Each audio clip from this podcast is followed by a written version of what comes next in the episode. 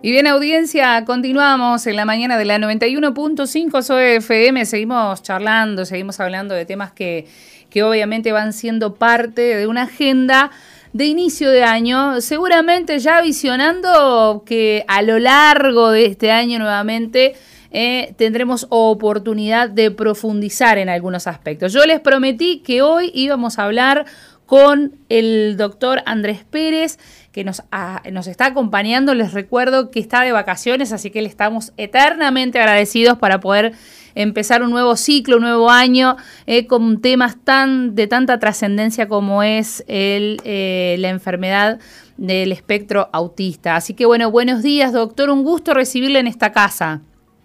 Hola, ¿qué tal? Mucho gusto. No, el gusto es mío. Bueno, doctor. bastante activas. Sí, perdónenos, lo sacamos de las vacaciones, ya lo dejamos regresar. No, no hay problema ninguno. El operador se enojó conmigo, me dijo, yo no lo saco, yo no lo saco porque pobre. bueno, eh, le habíamos adelantado un poco a la audiencia que íbamos a estar hablando justamente de, del, los, eh, del trastorno eh, o mejor dicho, eh, del espectro autismo. La gente escucha espectro autista, ¿no? Dice, enfermedades del espectro autista. Creo que es la, la, expresión que más se escucha y muchas veces, este, bueno, surgen interrogantes, sobre todo de quienes, desconociendo el tema, sea porque no han tenido, este, o, no, desconociendo el tema porque, bueno, quizás no hay un interés real o genuino, o porque no conocen personas, eh, no tienen cerca personas que puedan este, tener esta enfermedad. Entonces, bueno, por ahí lo primero que queremos preguntarle a usted es este, de qué se trata eh, cuando hablamos eh, o utilizamos esta expresión. ¿Nos lo puede contar, por favor?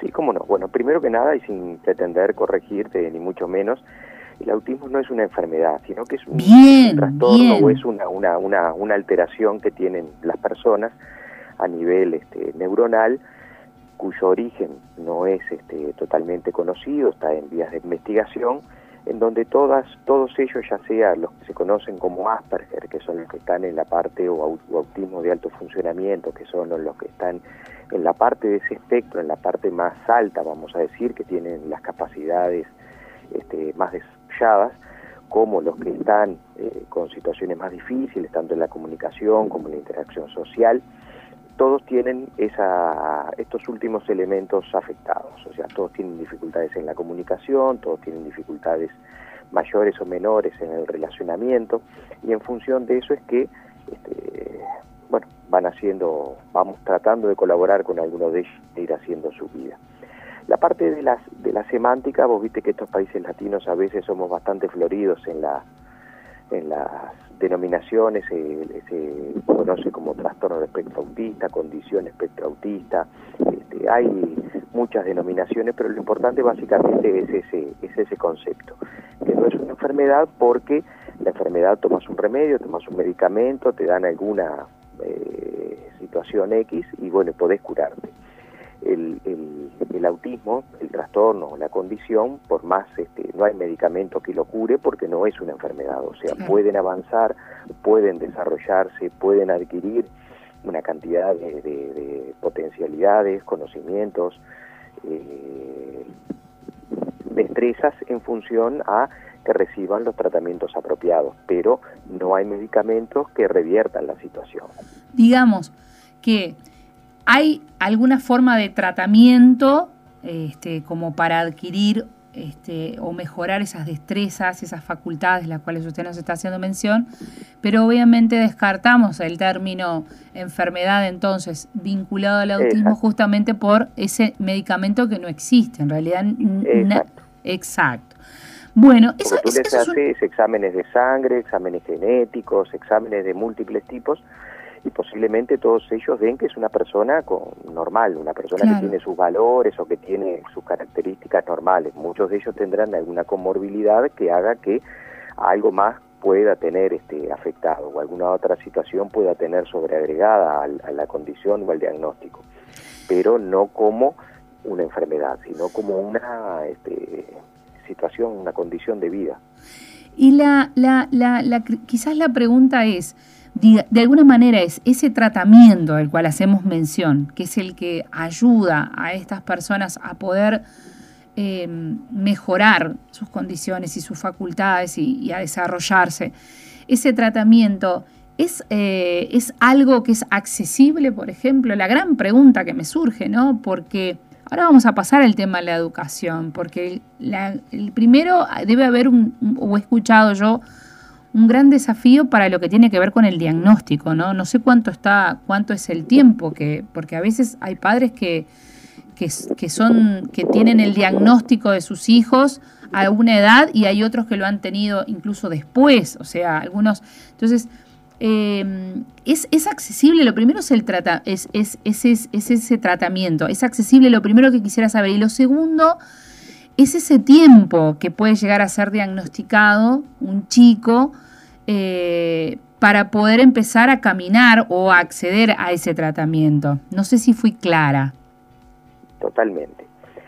Bueno, primero la, la, primera parte yo diría capaz que empezando por la segunda. Sí. El tiempo que se accede al tratamiento está en relación a la profundidad o al grado de afectación que pueda tener en cuanto al trastorno. Hay chiquilines o hay personas que son diagnosticadas igualmente de adultas, que por ejemplo pueden ser estas, estos Asperger o estos autismos de alto funcionamiento, que tienen alteraciones de algún tipo en la parte de la socialización, en determinadas este, cuestiones, están dentro de ese espectro, pero en la parte más este, de ese borderline.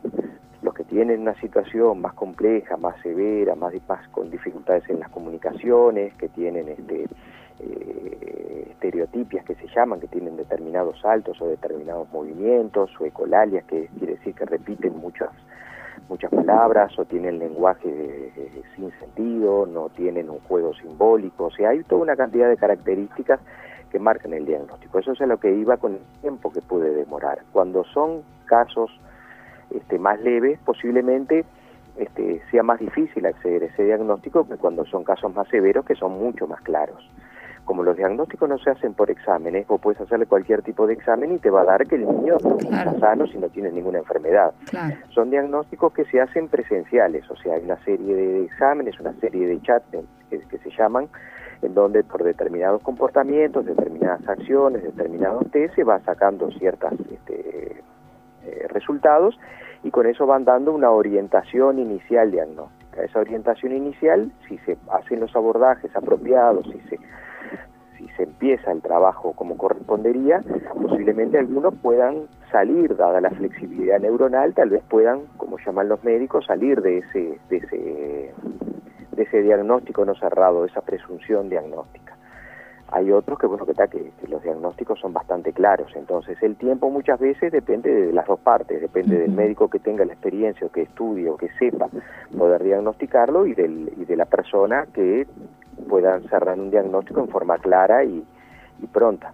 lo importante es que cuando haya sospechas o cuando se vean que hay situaciones que no son las, las que corresponden al desarrollo y a la evolución que tiene que tener el niño, que en la página, no me acuerdo si es la 23, página 24 o 25 del carnet del niño, tienen bastante amplio, que en general se lee poco, una serie de características y de adquisiciones que tienen que tener los niños a determinadas edades. Cuando se desvía mucho de ello, cuando tenemos que empezar a prestar este, las alertas. Y bueno, yendo a la otra pregunta, bueno, los abordajes lamentablemente en el Uruguay y en muchísimos países del mundo lamentablemente no se dan, porque son bastante caros, son tratamientos interpersonales de uno a uno, tiene que ser este, bueno, primero la persona que haga los que haga los tratamientos o los abordajes tiene que tener conocimiento acerca de lo que va a trabajar, por supuesto, y que en general no hay cursos locales que se hagan este, en forma gratuita o no, no está muy documentado el,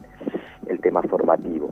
Entonces los, técnicos o las personas que trabajan en general se han formado en el exterior o se han ido formando en, acá en el Uruguay con, con, con, mucho sacrificio y en base a cursos, charlas, seminarios y, otras formas de, perfeccionamiento y bueno, los costos son muy altos. Entonces, en general lo que los niños reciben son este, las ayudas que da este, el Banco de Previsión Social o algún o alguna otra colaboración o la, parte del Sistema Nacional Integrado de Salud, lo que pueda llegar a corresponderle, que son dos horas, o sea, ahora tomando 45 minutos de, ya sea fonobiología o psicomotricidad una vez por semana, o sea, una con una u otra con otra y a veces cuando el abordaje tiene que ser un poco más importante porque las dificultades del niño son mayores, a veces se juntan los dos a trabajar, tanto el fonoaudiólogo como el psicomotricista, y esos dos técnicos trabajan esos 45 minutos con ese niño,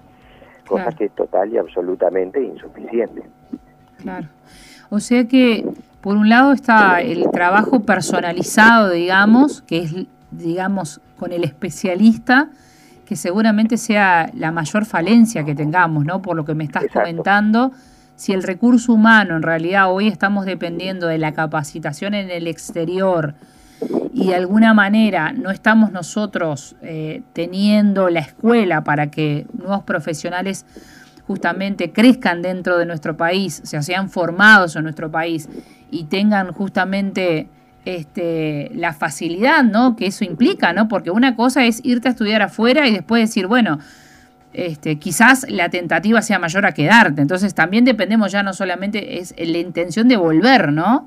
Y después está lo otro, que quizás es lo que más nos cuesta entender, y es em, yo he escuchado mucho el tema del debate de, de, la educación, ¿no? Porque uno piensa, bueno, primero está esa etapa en la que, que, está implícito todo lo que tiene que ver con el diagnóstico, de acuerdo a lo que vos mismo nos comentabas, que era por un, quizás un diagnóstico un poco más temprano, dada quizás eh, de alguna manera características o síntomas que seguramente sean más notorios y dejan menos dudas, pero después hay, un, hay, hay otros, este, otros síntomas que no son tan notorios y esos, esos eh, diagnósticos demoran, pero digamos, esos chicos de alguna forma necesitan o van creciendo y necesitan involucrarse, estar con su grupo de pares, pasar a tener una educación.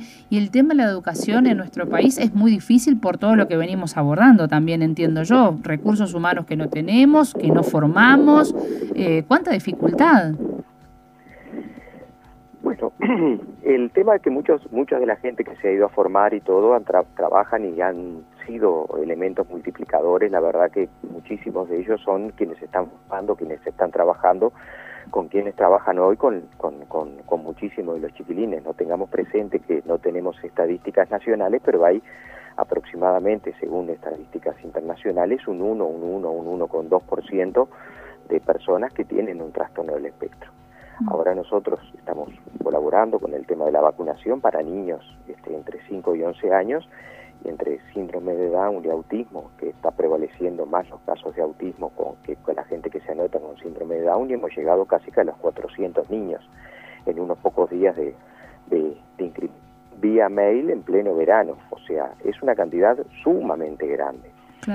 El tema de la educación, y por supuesto, o sea, vos imaginate las dificultades que tienen los, los, los niños normotípicos para ingresar o para permanecer en el ámbito educativo, imagínate un chiquilín con todas estas este, dificultades en la comunicación que tiene y a eso le tenemos que sumar también, que acá sí no tengo la más mínima duda, muchos docentes con intenciones, con intereses y con ganas de formarse, pero que el sistema va a contramano de las necesidades.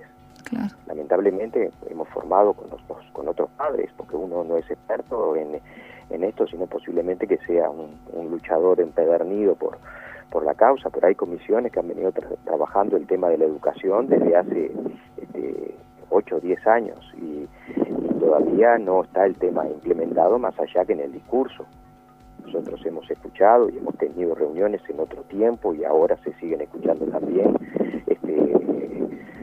reclamos en cuanto a docentes, en cuanto a en cuanto a la parte salarial, en cuanto a las horas sindicales, en cuanto a toda una cantidad de cuestiones que a nosotros no nos competen, pero no, no hemos planteos acerca de que niños están siendo expulsados literalmente del sistema. Mm. Se está poniendo como condición determinadas este, temas que estuvo muy en boga en, estos últimos meses en cuanto al asistente personal, asistente pedagógico, asistente académico, el, nombre este que tú le quieras poner, pero el tema es de que la escuela no está siendo amigable con estos chiquilines. Lo que está haciendo es únicamente, en muchos de esos casos, es abrir la puerta.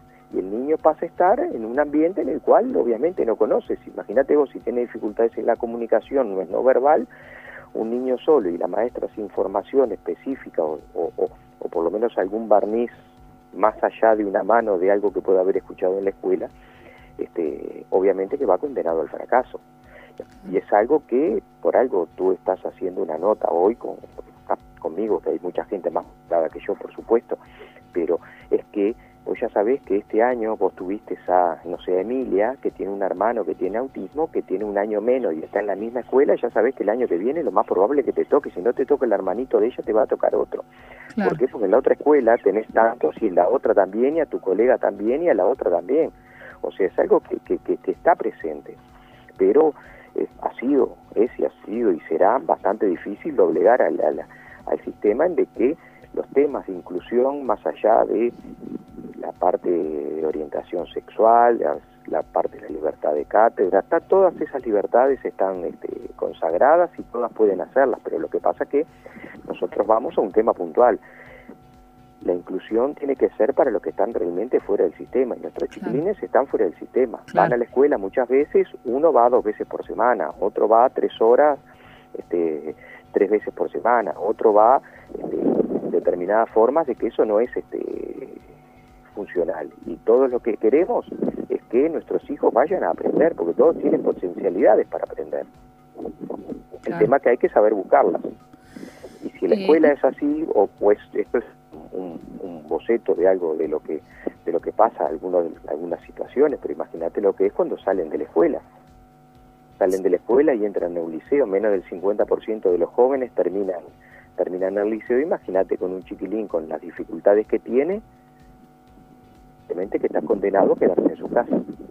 Ahora, yo me pregunto, eh, mientras que te estoy escuchando, eh, lo primero que se me ocurriera pensar, si bien es verdad y es notorio la diferencia que existe con, con esos países que hoy sí, yo tengo, nosotros tenemos un, un amigo de la casa que su primer hijo eh, fue diagnosticado con autismo y lo invitaron a irse a Estados Unidos porque le contaron que había una escuela que trabajaba con chicos con esas características y con ese trastorno. Y ya lleva creo que dos años, si no me equivoco, y ha tenido unos avances increíbles que ni en todos los años, yo no me acuerdo con cuántos años se fue Tadeo, pero me parece que fue, ya tenía este, seis o siete años, y este, ha aprendido muchísimas cosas y la educación es diferencial. Es distinta porque son chicos distintos. No, no. Entonces, la, lo que tiene que ver con lo académico para ellos es justamente eh, tiene que ver con profesionales de lo que estábamos hablando. Ahora, la pregunta que a mí me surge es, si bien las diferencias son notorias en lo, que, en lo, económico, ¿no? uno puede decir, bueno, no vas a comparar Estados Unidos con Uruguay o tal país con Uruguay, entonces siempre pensamos que esa diferencia es notoria, lo económico, esto, pero en lo cultural, porque yo pienso la educación es un tema en este país, para los, para los chicos que tienen eh, este trastorno, pero para otros chicos también es un problema. Entonces, digo, es, muy complicado la, la, educación en este país y me imagino si es realmente es un cambio, pasa por, por la voluntad política o acá nosotros, porque al fin y al cabo eh, me pregunto cuánto nos llevaría a nosotros a entender dónde estará el cambio, porque la verdad que si hubiese voluntad, quizás la plata pueda ser algo, un desafío y hay que conseguirla, pero quizás el desafío sea mayor que lo económico. Creo yo que no nos vamos a comparar con la situación económica nuestra con la situación económica de Estados Unidos. Pero lo que yo veo, a lo que yo voy es esto, mi hijo tiene 14 años, yo hace 12 años que vengo luchando por todas estas cuestiones y los planteos que estamos haciendo muchos padres al día de hoy son los mismos que hace 12 años atrás. El presupuesto educativo en el Uruguay ha crecido este, en los últimos años ha crecido enormemente en relación a lo que este, era antiguamente y la situación sigue siendo exactamente la misma. Lo que pasa que si primero el docente no logramos nosotros que empatice con el niño, todas estas situaciones de la inclusión, no inclusión, este, estamos en un mundo globalizado en donde determinados discursos son los que imperan. Y bueno, el, el, Uruguay ha ido en función a ciertas convenciones a que los niños tengan que estar en las aulas comunes, todos los niños tienen que estar en las aulas comunes. O sea, posiblemente vos le tendrás que dar una atención diferenciada, una atención este, preferencial en algunos puntos o diferenciada en algunos puntos, la forma de comunicarle determinadas cuestiones tiene que estar como que está en todos los niños. O sea, no todos los niños aprenden igual. El maestro que pretende enseñarle a todos los niños iguales, obviamente que va a fracasar. Porque esa escuela bareliana en donde estaban todos los niños en sus asientos de a uno, de a dos, mirando para el frente, la pizarra, la tiza, y el maestro entraba al salón, todos los niños se paraban y le decían buen día maestro, ese mundo ya no existe. Entonces, lo que tenemos que hacer es adecuarnos. Cantidad de estas cuestiones no necesitan, no necesitan inversión en recursos económicos de grandes pizarras electrónicas ni grandes este, inversiones locativas. Al contrario, muchas veces los salones o las, o las pequeñas aulas donde trabajan los chiquilines son sumamente espartanas en cuanto a que son paredes blancas, sin adornos, para que no se distraigan, para que traten de concentrarse en el trabajo. Lo que se necesita es formación. Entonces, lo que uno ve que se que, vierten, se gastan, se destinan una cantidad de, recursos y de millones en muchas veces los mismos temas y generando comisiones y grupos de trabajo en otro tipo de, poblaciones que se autoconsideran también este, que son vulneradas y estos y otras discapacidades que son este, similares o con más dificultades que las que tenemos nosotros. Claro. El tema es que esto te condiciona a de que si la persona no logra tener una autonomía, si la persona no logra tener una independencia, vos vas a tener un adulto que va a ser totalmente dependiente, de tal dependiente a tal grado que capaz que no se sepa bañar solo todo este hincapié en la educación. ¿Por qué? Porque todo ese modelo médico de que todo pasaba por el médico ya pasó en estos casos, en, los casos específicamente de los temas de autismo. las cuestiones de los cambios y las cuestiones de los avances y los desarrollos pasan por lo educativo. Entonces, si nosotros seguimos escuchando los mismos discursos de los mismos dirigentes sindicales que, que siguen hablando que no están las condiciones dadas, el otro día me llamó un padre que era docente, profesor de, de IPA y con, una con un currículo mucho más florido. Y bueno, lo, que se le plantea a él es lo mismo que nos plantean a nosotros en la Comisión Honoraria de la Discapacidad cuando trabajábamos en la Comisión de Educación, lo mismo que hace ocho años atrás, que todavía no están las condiciones dadas. Y bueno, las condiciones hay que empezar a cambiarlas. Los padres estamos impulsando y bueno, los docentes tienen que agarrar ese guante. O sea, el mismo hay docentes que están sumamente comprometidos, que van, hacen charlas, hacen cursos, piden materiales, buscan libros, les piden reuniones a los padres, qué les gusta, qué no les gusta, cómo podemos hacer, este, y bueno, y están de los otros. Entonces, lo que nosotros tenemos que tratar de hacer es potenciar a los primeros.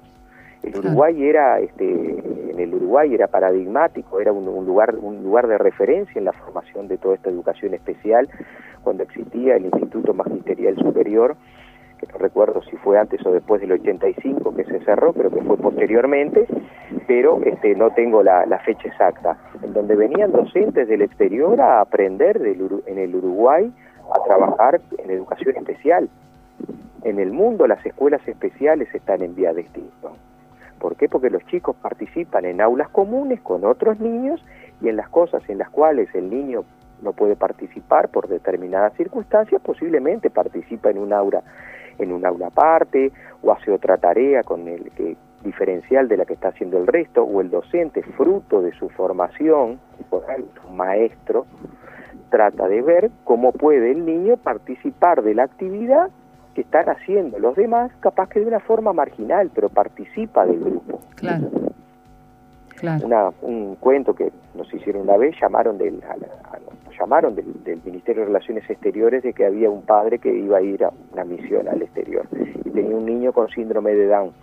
Entonces, a ver este, si nosotros conocíamos en el país que el señor este iba a ir, eh, si, qué, qué escuelas podría anotarlo. hicimos las averiguaciones con, con otros padres que están en la vuelta y los que nos contestaron del país de destino, vamos a decir, que, que, que, son las escuelas especiales, que en ese país escuelas especiales no había, había niños que iban a las escuelas. Mm. Un niño va a la escuela, vos entras en una escuela con un niño con la discapacidad que sea, y los niños chicos cuando toman el caso desde el inicio, son compañeritos desde el inicio, es otro niño. Claro. Le faltará una mano, usará una silla de rueda, saltará, gritará o lo que sea, y los niños te dicen tiene un problema. Los problemas se los vamos inculcando a los adultos, los problemas a los niños y esa discriminación o esa situación de, de, mirada de costado son los comentarios que van haciendo los padres en la casa con respecto a sus niños. Entonces, eso es lo que se generaliza, que es, el, que es la conducta o, es, la, la, es la temática que creo yo que tenemos que, que, que cambiar.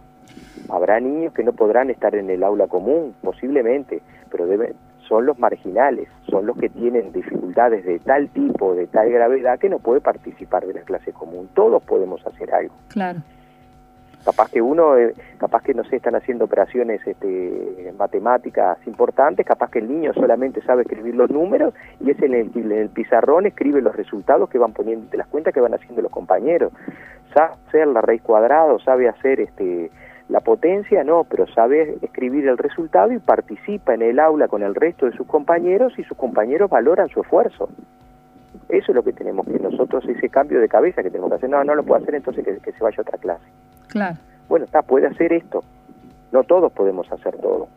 Capaz que tú sos muy buena conductora, pero no sos este sonidista. Y el sonidista capaz que es brillante, pero no sabe conducir. Y bueno, es una tarea de equipo.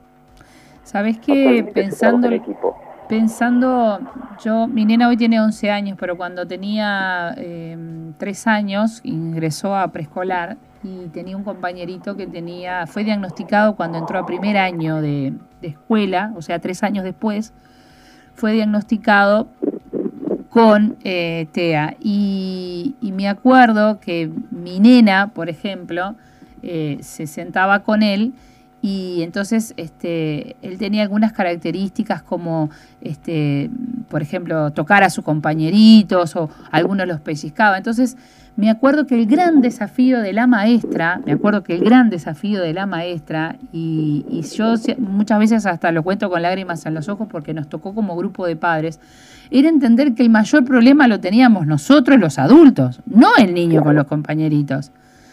Eh, y fue brutal, porque al fin y al cabo, este, nosotros fuimos los que más tuvimos que aprender en todo esto y entender cómo teníamos que dialogar con nuestros propios hijos para poderlos encaminar hacia algo que era totalmente normal eh, y iba a desarrollarse una clase totalmente normal.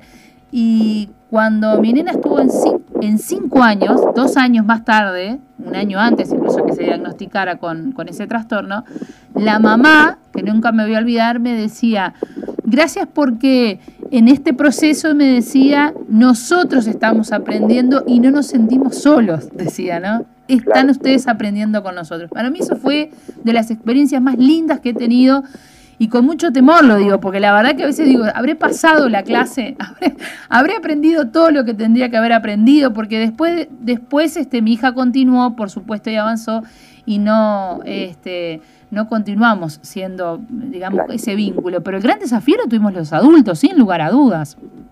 Y bueno, el examen lo pasaste dado que te quedó ese recuerdo y tu hija supo llevar la situación, en vez de que el padre le diga, no, si te pellizcas salí de ahí o andate a otro... No estamos hablando de un niño que sea muy golpeador y que para el niño sea una situación este, totalmente... Eh, casos relativamente normales. Este, no le dijiste no andate para otro lado, no, no andes con ese nene porque es raro. Y bueno, esa empatía y esa situación es lo que busca la familia, que el niño pueda estar con los otros. No, no puede ser de que porque tengan un diagnóstico, porque tengan una etiqueta, sea siempre el culpable de los hechos que pasan en una clase. Hay otras situaciones, ya sea de, cuestiones de violencia, cuestiones de abuso, hay toda otra cantidad de problemáticas muchas veces con niños en las aulas que llevan a comportamientos inadecuados o peores de lo que pueden llegar a tener nuestros hijos, pero se ven con otra vara o se miden con otra vara de la que se mide en el nene que tiene un diagnóstico de una cosa X. Entonces, el niño que tiene un diagnóstico posiblemente sea este, el, el, que sea marginado o el que tenga que salir de la clase porque no entiende, porque no comprende, y el otro, bueno, hay que comprenderlo porque pasó tal cosa o está pasando tal situación o le pasó tal otra cosa. Y bueno, de todo eso todos tenemos que ir aprendiendo este, permanentemente. Lo que tenemos que tener es la mente abierta para estas situaciones de, diversidad. La, la diversidad no pasa por orientaciones sexuales, la diversidad pasa por muchísimas otras cosas. Totalmente. es una de estas y creo yo que es en la que muchas veces estamos más en, más en falta. Eh, doctor, el tiempo es tirano, dicen por ahí, tiene mucha razón, porque nosotros nos llevamos como 10 minutos por delante, pero a nosotros con un placer y una alegría poder charlar, porque además eh, el compromiso que yo hice con usted lo tengo hecho con mi audiencia y es que este año nos vamos a abocar a estar mucho más de cerca. Tenemos que sumar espacios para hablar de estos temas, para insistir en, en, aquellas cosas que necesitamos que, que, se den los cambios, en provocar, ya que algunos están bastante lentos en provocar los cambios, bueno, llevemos a nosotros, seamos quienes eh, generando espacios podamos sumar a esa provocación de cambios que se necesitan. Habíamos quedado y habíamos quedado por allí en el, en el tintero hablar de la adultez, no nos va a dar tiempo, ¿no? Porque muchas veces hablamos de los niños, pero es verdad, tenemos que hablar de hablar este, qué pasa en la etapa más adulta de los chicos, ¿no? Eh, todo esto lo vamos a dejar en agenda y espero Dios mediante, si podemos en febrero vamos a concretar una posibilidad, una posible entrevista nuevamente con usted y charlar, ir acompañando a la audiencia, porque han llegado una cantidad de mensajes eh, con una cantidad de preguntas eh, respecto a lo que vamos charlando, pero sobre todo hay, por lo menos tengo siete mensajes que me dicen qué bueno que este tema, eh, que están hablando de estos temas, no lo conocía, ¿no? No lo conocía o conozco poco. Esa es la constante de algunos mensajes que están llegando a esta hora a la radio. Doctor, te extiendo un abrazo, te deseo felices vacaciones, gracias por compartir con nosotros esta mañana. Están las puertas abiertas del estudio para cuando quieras así concretar una entrevista. Por favor, el agradecido somos nosotros, es un gusto, un placer. Y bueno, estaremos ahí el día que, que, nos inviten, dado que lo que tratamos es de, de, hacer la mayor difusión posible de esto, que si no está permanentemente en algún medio por alguna cuestión, lamentablemente estos niños son, creo yo, que son los primeros que se ahogan en ese mar embravecido. Porque lamentablemente la sociedad está acostumbrada, si la calle tiene una rampa, pasó a ser la ciudad más accesible, si la televisión mira la televisión y tiene haciendo la interpretación en lengua de señas, también es accesible, entonces somos la ciudad más accesible del de, país o somos este una sociedad accesible. Y bueno, y estamos muy lejos, esas son las, las partes más tangenciales que, que, que se ven de la accesibilidad. Que es más, esa accesibilidad se da, deja de ser una discapacidad. ¿Por Porque ahora en el modelo social está con otra base. Si vos podés acceder a todos lados sin ningún tipo de, de, limitación, ya sea en silla ruedas, ya sea caminando, esa limitación que tenía ya no la tenés más. Muchísimas gracias, doctor. La verdad que ha sido un placer conversar contigo en esta mañana. Eh, estamos ajustando la agenda nuevamente para tenerte en esta casa prontamente. Fuerte abrazo y buena jornada para vos. Me alegro. Cuando dispongan estaremos a la orden. Gracias. Chao, chao.